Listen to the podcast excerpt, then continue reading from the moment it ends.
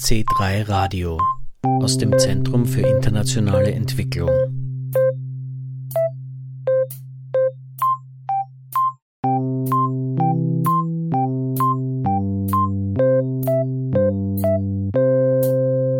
Zwischen PISA und globalen Goals wirkt der öffentliche Bildungsauftrag wirklich für alle? Mit dieser Frage beschäftigen wir uns in dieser Ausgabe von C3 Radio. Herzlich willkommen, sagt Jürgen Planck. Margarita Langthaler ist seit 2004 wissenschaftliche Mitarbeiterin der ÖFSE, der österreichischen Forschungsstiftung für internationale Entwicklung. Sie setzt sich mit dem Thema Bildung und Entwicklung auseinander. Im November 2015 hat sie das Briefing Paper Bildung und die Sustainable Development Goals zur Einschätzung des Bildungsziels in den SDGs veröffentlicht. Zurzeit arbeitet sie an der folgenden Studie zur Umsetzung der SDGs in Österreich. Diese wird in Kürze veröffentlicht werden. Margarita Langthaler ist in der heutigen Sendung zu Gast und ich werde mit ihr über Bildung im Kontext mit den nachhaltigen Entwicklungszielen der UNO, den SDGs, sprechen. Der Hintergrund zum Thema. Im Herbst 2015 haben die Vereinten Nationen die sogenannten nachhaltigen Entwicklungsziele Sustainable Development Goals beschlossen. Seit 1. Jänner 2016 sind sie in Kraft. In der Nachfolge der Millennium-Entwicklungsziele beziehen sich die SDGs nicht nur auf die Entwicklungsländer, sondern sie nehmen auch die Industrieländer in die Pflicht. Das SDG Nummer 4 spricht explizit Bildung an. Es will inklusive, gerechtere und hochwertige Bildung gewährleisten und Möglichkeiten des lebenslangen Lernens für alle fördern. Zwischen 2000 und 2014 hat es in Bezug auf Bildung in Entwicklungsländern zwei markante Fortschritte gegeben. Zum einen wurde in vielen Ländern Geschlechterparität erreicht, das heißt, dass gleich viele Mädchen wie Burschen zur Schule gehen. Zum anderen konnte die Zahl der Kinder und Jugendlichen zwischen 6 und 17 Jahren, die nicht zur Schule gehen, von 374 Millionen im Jahr 2000 auf 264 Millionen verringert werden.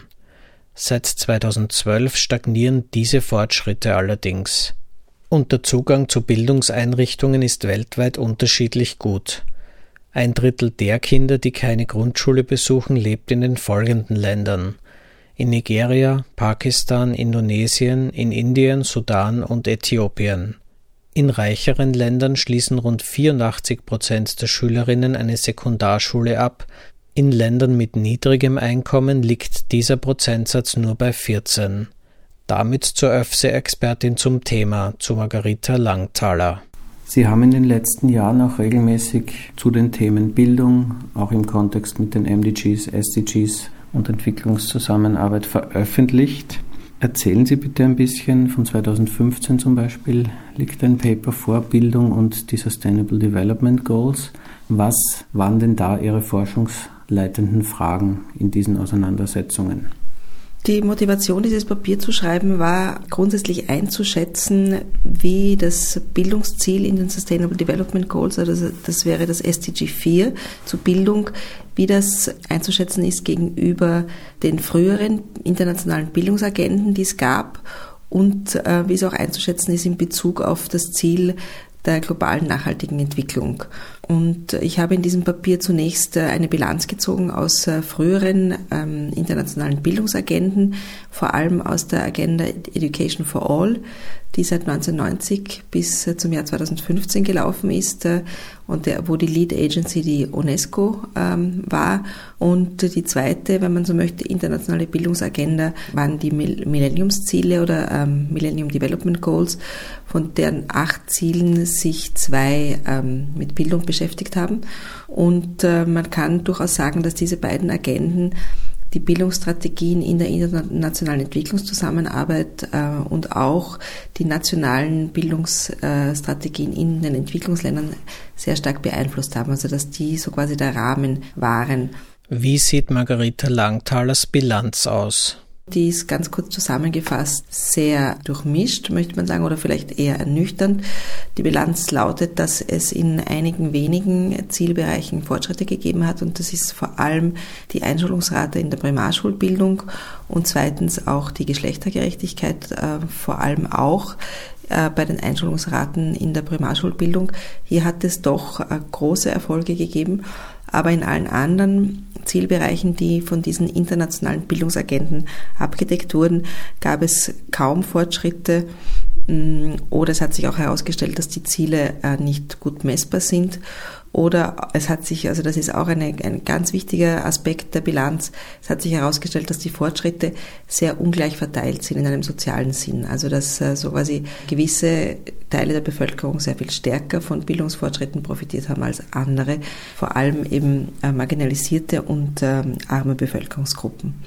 Also so quasi dieses äh, Problem der Bildungsungleichheit ist als ein Aspekt der Education for All und Millenniumsziele sehr stark hervorgetreten im Jahr 2015. Und vor diesem Hintergrund habe ich dann versucht, ähm, das neue also Bildungsziel, die neue internationale Bildungsagenda, die so quasi vom SDG 4 äh, verkörpert wird, einzuschätzen und hier ähm, herauszuarbeiten, was äh, Fortschritte sind, wo aber auch ähm, mögliche Schwierigkeiten oder Schwächen liegen können. Und man kann also sagen, die Agenda öffnet sich schon sehr stark und versucht auch äh, auf die Fehler der vorangegangenen Jahrzehnte einzugehen. Also vor allem gibt es hier einen ganz starken Fokus auf Bildungs Gleichheit, Bildungsgerechtigkeit. Also so quasi die, die Lehre, die man gezogen hat, dass es ähm, hier nicht automatisch zu Bildungsverbesserungen für alle Bevölkerungsteile kommt, sondern dass man sich ganz explizit Strategien überlegen muss, um hier auch die Kinder und die Erwachsenen in den Genuss von Bildung zu bringen, die an sich eher zu den bildungsfernen Schichten, wenn man so sagen möchte, zählen. Das ist ein Punkt. Dann gibt es einen starken Fokus auf Inklusion und auf Qualität. Welche Neuerung findet sich in Bezug auf Bildung noch in den SDGs? Was auch neu ist an, an dem SDG 4 ist, dass die Bildungsreformen sich nicht mehr nur auf ähm, die Grundbildung und hier vor allem auf die Primarschulbildung konzentrieren sollen, sondern dass sie insgesamt so quasi der Blick aufgeht und ein sehr viel ganzheitlicheres und systematisches, systemisches auch Denken hier ähm, durchklingt, nämlich so quasi, dass eine Bildungsreform alle Bildungsebenen von der frühkindlichen Bildung, also Kindergartenpädagogik, frühkindliche Pädagogik bis hin zur Hochschulbildung umfassen muss und bis hin auch zum, zur Erwachsenenbildung und zum lebenslangen Lernen. Und welche kritischen Stimmen gibt es zu den SDGs, insbesondere zum SDG Nummer 4? Es gibt hier so quasi in der internationalen Bildungscommunity trotzdem nach wie vor Kritik, dass eben der Fokus doch sehr stark auch auf dem formalen System liegt und auf der Primarschulbildung und der unteren Sekundarbildung, also so von sechs bis 15 Jahren, wenn man so möchte. Aber immerhin werden die anderen Bereiche auch explizit angesprochen und das war früher nicht der Fall. Das war so quasi ein, ein zweiter Aspekt der negativen oder eher ernüchternden Bilanz der, der vorangegangenen Dekaden, dass so quasi dann die Sekundarbildung und die Hochschulbildung ganz stark vernachlässigt wurde und dass das wiederum ähm, negative Auswirkungen gehabt hat auf die Bildungssysteme in vielen Entwicklungsländern. Ein weiterer wichtiger Aspekt des SDG 4 ist ähm, das sogenannte Unterziel 4.7. Das beinhaltet die Förderung von Bildung für nachhaltige Entwicklung, von Menschenrechtsbildung, äh, Bildung für Geschlechtergerechtigkeit, für kulturelle äh, Diversität, ähm, Frieden und ähm, für Global Citizenship Education. Ich hoffe, ich habe jetzt keinen Aspekt ausgelassen, weil der Text doch sehr breit ist. Und ähm, dass eben so quasi diese Arten von Bildung gefördert werden sollen, um überhaupt die Grundlagen zu legen für nachhaltige Entwicklung. Dieses Ziel ist sehr komplex, es ist sehr schwer zu messen und es ist auch äh, gar nicht einfach dafür, wirklich Strategien zu finden. Aber es wird so quasi als ein großer Fortschritt betrachtet, dass so ein, ein Ziel auch äh, Inhalt der internationalen Bildungsagenda ist. Einfach deshalb, weil man damit ein bisschen weggeht von einem Denken, das früher ganz stark verankert war, nämlich dass Bildung in erster Linie dem wirtschaftlichen Fortschritt und dem wirtschaftlichen Wachstum zu dienen hat. Und hier geht so quasi ein bisschen weg von einem Bildungs Konzept und einer Bildungsidee, die stark verknüpft ist mit dem Modernisierungsgedanken äh, und vor allem mit einem ökonomischen Denken. Und das wird äh, von der internationalen Bildungscommunity als Fortschritt betrachtet. Bildungsexpertin Margarita Langthaler nennt in der Folge noch einen Fortschritt des SDG Nummer 4 im Vergleich zu früheren Entwicklungszielen. Ein wesentlicher Aspekt, der als, als Fortschritt und als positive Weiterentwicklung äh, des SDG 4 gegenüber den Vorgängeragenten auch betrachtet wird, ist, dass Berufsbildung in dem SDG 4 verankert ist, in zwei Unterzielen. Einerseits in einem Ziel, wo es darum geht, auf die äh, Verbesserung und, und Gewährleistung von sogenannten Skills for Work äh, zu achten und in einem zweiten Ziel, wo explizit auch Berufsbildung und höhere Bildung erwähnt sind. Das ist ein Fortschritt, weil das in den weder in der Education for All noch in der ähm, Millenniumsagenda verankert war und ähm, es in den, in den Jahrzehnten seit 1990 oder vielleicht auch schon früher in der internationalen Bildungsdiskussion eine ganz starke Marginalisierung von Berufsbildung gab. Also es war so quasi überhaupt nicht äh, in in Berufsbildung zu investieren. Die Entwicklungsländer wurden auch dazu angehalten, die Mittel vor allem in Privatschulbildung zu stecken. Und ganz wenige Geber, auch bilaterale Geberorganisationen, haben weiterhin in Berufsbildung investiert und der Großteil eben nicht. Die, die Ausnahmen waren eh vor allem auch die deutschsprachigen Länder, weil sie eben selbst eine starke Berufsbildungstradition haben. Und es wird so quasi als Fortschritt jetzt angesehen, dass hier eine gewisse Rückwende zur Berufsbildung auch wieder stattfindet. Wenn sie auch sicher nicht jetzt prioritär ist und so quasi die, das formale Bildungssystem, Primarschule, Sekundarschule und so weiter sicher hier weiterhin den Schwerpunkt darstellt. Ein Punkt, der sich auch als Tendenz abzeichnet, ist die Privatisierung von Bildung. Es gibt inzwischen internationale Player, Unternehmen, die sozusagen Schulbildung anbieten und da auch riesige Umsätze machen. Also da geht es dann wirklich auch um Gewinne, die gemacht werden. Wie sehen Sie denn diese Tendenz? Wie ist das einzuschätzen und was kommt da noch auf uns zu?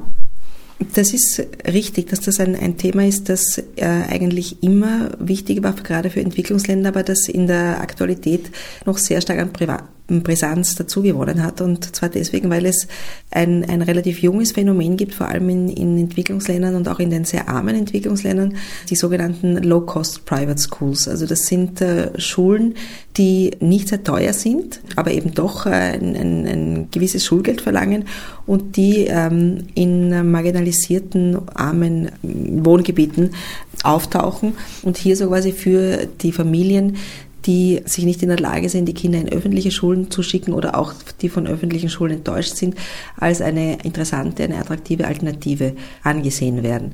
Die wissenschaftliche Diskussion zu diesem Phänomen der Low-Cost Private Schools ist äh, kontrovers.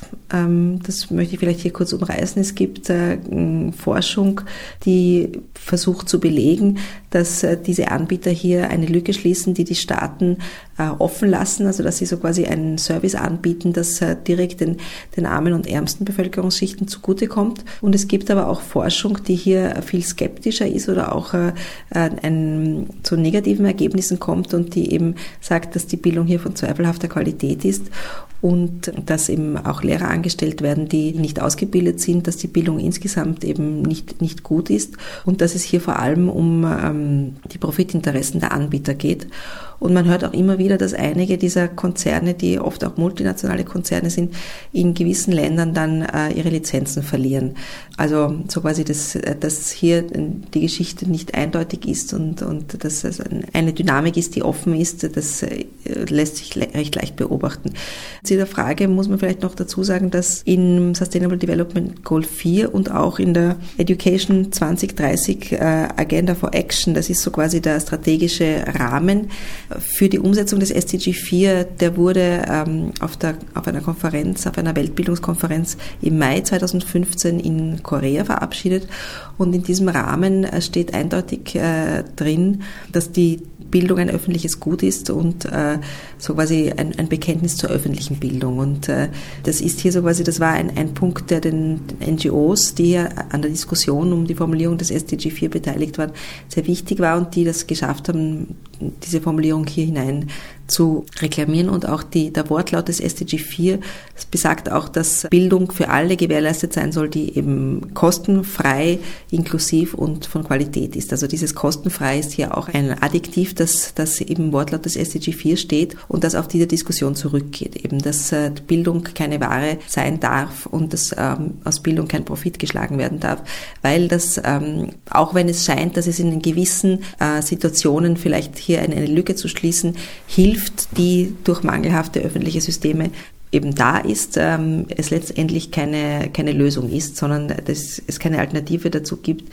gute, flächendeckende, funktionierende öffentliche Bildungssysteme aufzubauen, auch in den, in den ärmsten Ländern. Die Qualität von Bildung haben Sie eh gerade angesprochen. Da geht es dann auch um Vergleichbarkeiten. PISA-Studien versuchen das. Inwiefern sind solche Studien wie PISA überhaupt sinnvoll? Kann man überhaupt zwischen diesen ganz verschiedenen Ländern, Kulturen schwingen da auch mit hinein und Umständen und Rahmenbedingungen, in denen Bildung stattfindet, kann man da überhaupt Vergleiche ziehen?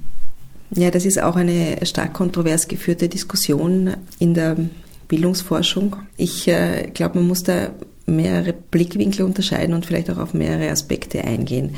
Aus Sicht der Entwicklungsländer wird hier ähm, oft ins Treffen geführt, dass diese Bildungsvergleichsstudien mehrere Dynamiken ausgelöst haben, die Auswirkungen, starke Auswirkungen auf die Bildungspolitiken und äh, auch die Bildungsdynamiken in Entwicklungsländern haben. Einerseits so quasi ist insgesamt der Drang nach, nach Messbarkeit und nach Messen von, von Bildung hat so quasi ganz starke Tendenzen ausgelöst, hier zu standardisieren, Unterricht in, in, auf gewisse Gegenstände zu fokussieren und auch auf, hier auf gewisse ähm, Lehrpläne zu fokussieren und ähm, auch die Lehrpläne in gewisser Art und Weise einander anzugleichen. Das äh, ist äh, so quasi insgesamt für Entwicklungsländer problematisch, als hier auch natürlich dann gewisse Bildungsinhalte an Wert verlieren, die vielleicht lokal relevant sind, Sprachen ähm, an Wert verlieren, die lokal relevant sind, Traditionen, Bildungstraditionen, Bildungsformen ins Hintertreffen geraten. Das ist so quasi eine grundsätzliche ähm, Überlegung, die auf die immer wieder hingewiesen werden muss. So quasi, dass hier Standardisierungsdynamiken dann entstehen, die vielleicht auch nicht einmal so intendiert waren, aber die, die in der Natur der Sache liegen. Wenn man messen will, muss, müssen die Dinge vergleichbar sein, die man messen möchte. Und die natürlich dann auch äh, unterschiedliche ähm, Wissensbestände und Bildungstraditionen nicht gleich bewerten, sondern, sondern so quasi jene Bildungskulturen, die, die international dominant sind, hier auch besser bewerten und, und denen mehr Gewicht verleihen als anderen. Und das ist für, für Entwicklungsländer, für, für den globalen Süden natürlich immer eine gewisse problematische Geschichte. Der zweite Aspekt ist aber auch, also quasi, und diese, diese ähm, Standardisierungstendenzen, die gelten auch äh, natürlich für OECD-Länder. Wenngleich hier auch natürlich die, die Bildungssysteme sehr viel stärker sind und hier auch die Eigenständigkeit auch der Bildungspolitik ähm, sicher mehr, ähm, mehr Grundlage hat. Das kann man ja auch in Österreich nachvollziehen, dass so quasi die, die PISA-Tests zwar immer wieder große Enttäuschung oder auch, auch äh, Diskussionen hervorrufen in der österreichischen Bildungspolitik, aber letztendlich nicht wirklich dazu geführt haben, die äh, Fehler zu beheben, die ja auch von der OECD in den österreichischen Bildungssystemen immer wieder aufgezeigt werden.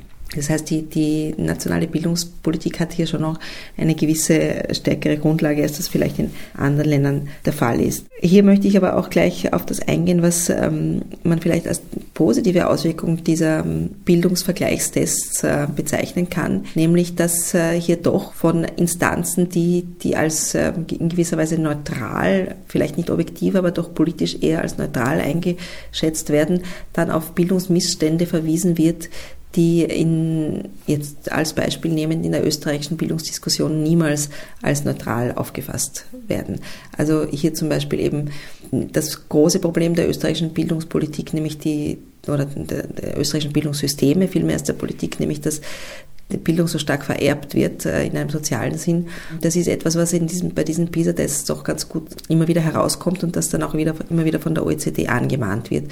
Nichtsdestotrotz gibt es hier also bis heute keine, keine wesentlichen äh, Schritte, um, um hier wirklich effektiv etwas dagegen zu tun. Aber zumindest so quasi gibt es von außen einen ähm, eine starke Botschaft, dass hier so quasi ein Problembereich ist, der, gegen den etwas unternommen werden muss. Also das ist so quasi sicher eine eher positive Auswirkung der, der PISA-Tests.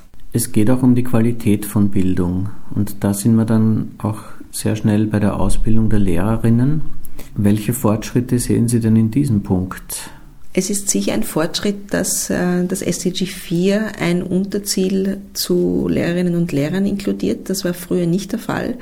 Und das signalisiert auch ein bisschen so quasi ein Umdenken in der internationalen Bildungsdiskussion. Da muss man vielleicht dazu sagen, dass in den 1990er und 2000er Jahren die sicher mit Abstand einflussreichste internationale Organisation in der internationalen Bildungsdiskussion die Weltbank war und die Weltbank immer eine, ja, ich kann vielleicht sagen, problematische Einstellung gegenüber der Frage der Lehrer hatte. Also es, es ging darum, in Entwicklungsländern Strategien zu propagieren oder Strategien auch äh, den Regierungen anzuraten, die Lehrer eigentlich eher als eine problematische Größe gesehen haben. Also sowas, es ging darum, hier, hier wenig ähm, öffentliche Ausgaben für Lehrergehälter oder, oder auch ähm, entsprechende Arbeitsbedingungen oder auch Fortbildung und Ausbildung zu veranschlagen. Und oft ähm, wurde auch empfohlen, ähm, ganz große Bildungsreformen, wo es eben darum ging, die, die Einschulungsraten in kurzer Zeit massiv zu erhöhen, eben zu bewerkstelligen mit ähm, wenig ausgebildeten Lehrern. Das ist natürlich vielleicht auch eine Notwendigkeit, wenn es hier darum geht, in kurzer Zeit das Bildungssystem stark auszuweiten, aber die Einstellung, so quasi, die hier propagiert wurde, war immer ein bisschen eine skeptische gegenüber Lehrern. Und hier kann man doch ein, ein Umdenken sehen, weil in dem neuen Bildungsziel hier ein, eben ein Unterziel verankert ist, das, also so eine, ein Umsetzungsinstrument, wo es darum geht, so quasi die Anzahl der qualifizierten Lehrkräfte stark zu erhöhen ähm, in den nächsten Jahren. Wenn man an Finnland denkt, das eines der besten Bildungssysteme hat, wo sehr viel in Gruppen gearbeitet wird, sehr viel individuelle Betreuung stattfindet, und aber auch an Lateinamerika denkt, wo es von Paulo Freire zum Beispiel Ansätze gibt, die ganz ähnlich sind und in diese Richtung weisen. Escuela Nueva gibt es auch in anderen lateinamerikanischen Ländern, die sehr gute Ergebnisse durch ein, ich nenne das jetzt mal freieres Unterrichten, nicht an Stundenpläne, nicht an Noten, insbesondere gebundenes Unterrichten erreichen. Sehen Sie Tendenzen in der internationalen Diskussion, solche Strömungen mehr zu fördern, mehr zu berücksichtigen, mehr mitzudenken? Das ist eine schwierige Frage. Die Diskussion, internationale Diskussion rund um das SDG 4 geht schon auf das ein, dass so quasi Lernen, dass Schule, dass äh, Bildung sich auch in den Methoden und in den Ansätzen ändern muss. Ich sehe aber eher wenig Grundlagen dafür gegeben, dass das wirklich flächendeckend der Fall sein kann. Also hier ist es wichtig zu unterstreichen, dass so quasi Bildungspolitik ja auch in den Rahmenbedingungen stattfindet, die ganz massive Auswirkungen auf Bildungspolitik hat und das war in den letzten Jahren, diese Rahmenbedingungen waren in den letzten Jahrzehnten stark von Globalisierung und Kommodifizierung und Ökonomisierung von Bildung geprägt. Also Tendenzen und, und Trends und Dynamiken, die doch ganz stark in die Richtung gehen, Bildung stark an Wirtschaft anzubinden, Bildung stark auf Wirtschaft auszurichten und Bildung auch tendenziell immer stärker zu einer Ware werden zu lassen. Und das sind natürlich jetzt Rahmenbedingungen, die für ähm, eine offene Pädagogik nicht unbedingt äh, zuträglich sind, insbesondere nicht, wenn man sie so quasi flächendeckend denkt. Ja. Also natürlich gibt es dann immer wieder auch den Raum für, für, für Nischen. Es können auch elitäre Nischen sein, aber so quasi in einer Bildungswelt, die ganz stark dann standardisiert ist, die ganz stark so quasi auch für die Verwertbarkeit von Bildung und von Bildungsabschlüssen achtet, gehen natürlich die Räume tendenziell zu für eine Pädagogik, die eigentlich andere Werte sucht. Also eben nicht Verwertbarkeit, sondern Bildung für Menschlichkeit, für Solidarität, äh, für persönliche und kollektive Entfaltung oder wie auch immer man das nennen möchte. Das heißt, ich sehe hier natürlich so quasi einen, einen Widerspruch, der sich auch im SDG widerspiegelt und wo ich ehrlich gesagt nicht sehr hoffnungsfroh bin, dass es, dass die Räume so quasi für eine Pädagogik im freierischen Sinn aufgehen. Sagt Margarita Langthaler. Sie ist wissenschaftliche Mitarbeiterin der ÖFSE und erarbeitet gerade ein Paper mit dem Titel zur Umsetzung der SDGs in Österreich. Diese Veröffentlichung wird in Kürze auf www.ofse.at abrufbar sein. Dort findet man schon jetzt Langtalers Studie Bildung und die Sustainable Development Goals zur Einschätzung des Bildungsziels in den SDGs.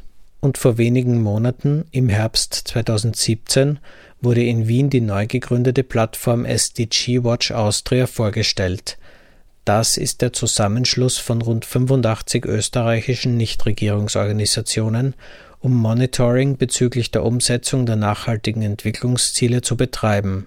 Informationen dazu findet man auf sdgwatch.at.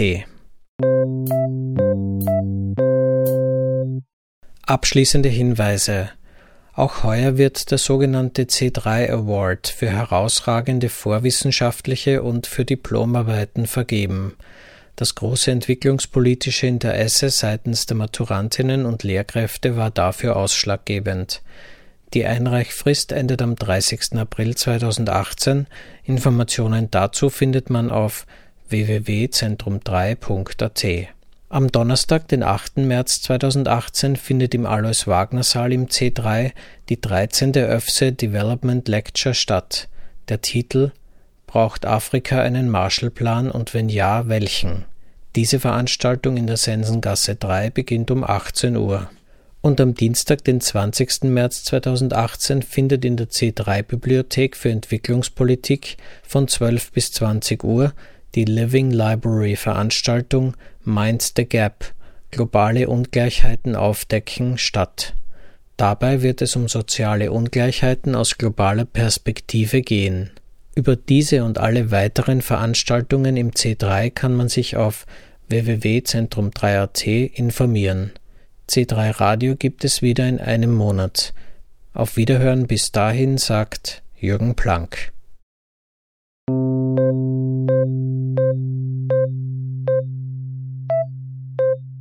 C3 Radio aus dem Zentrum für internationale Entwicklung.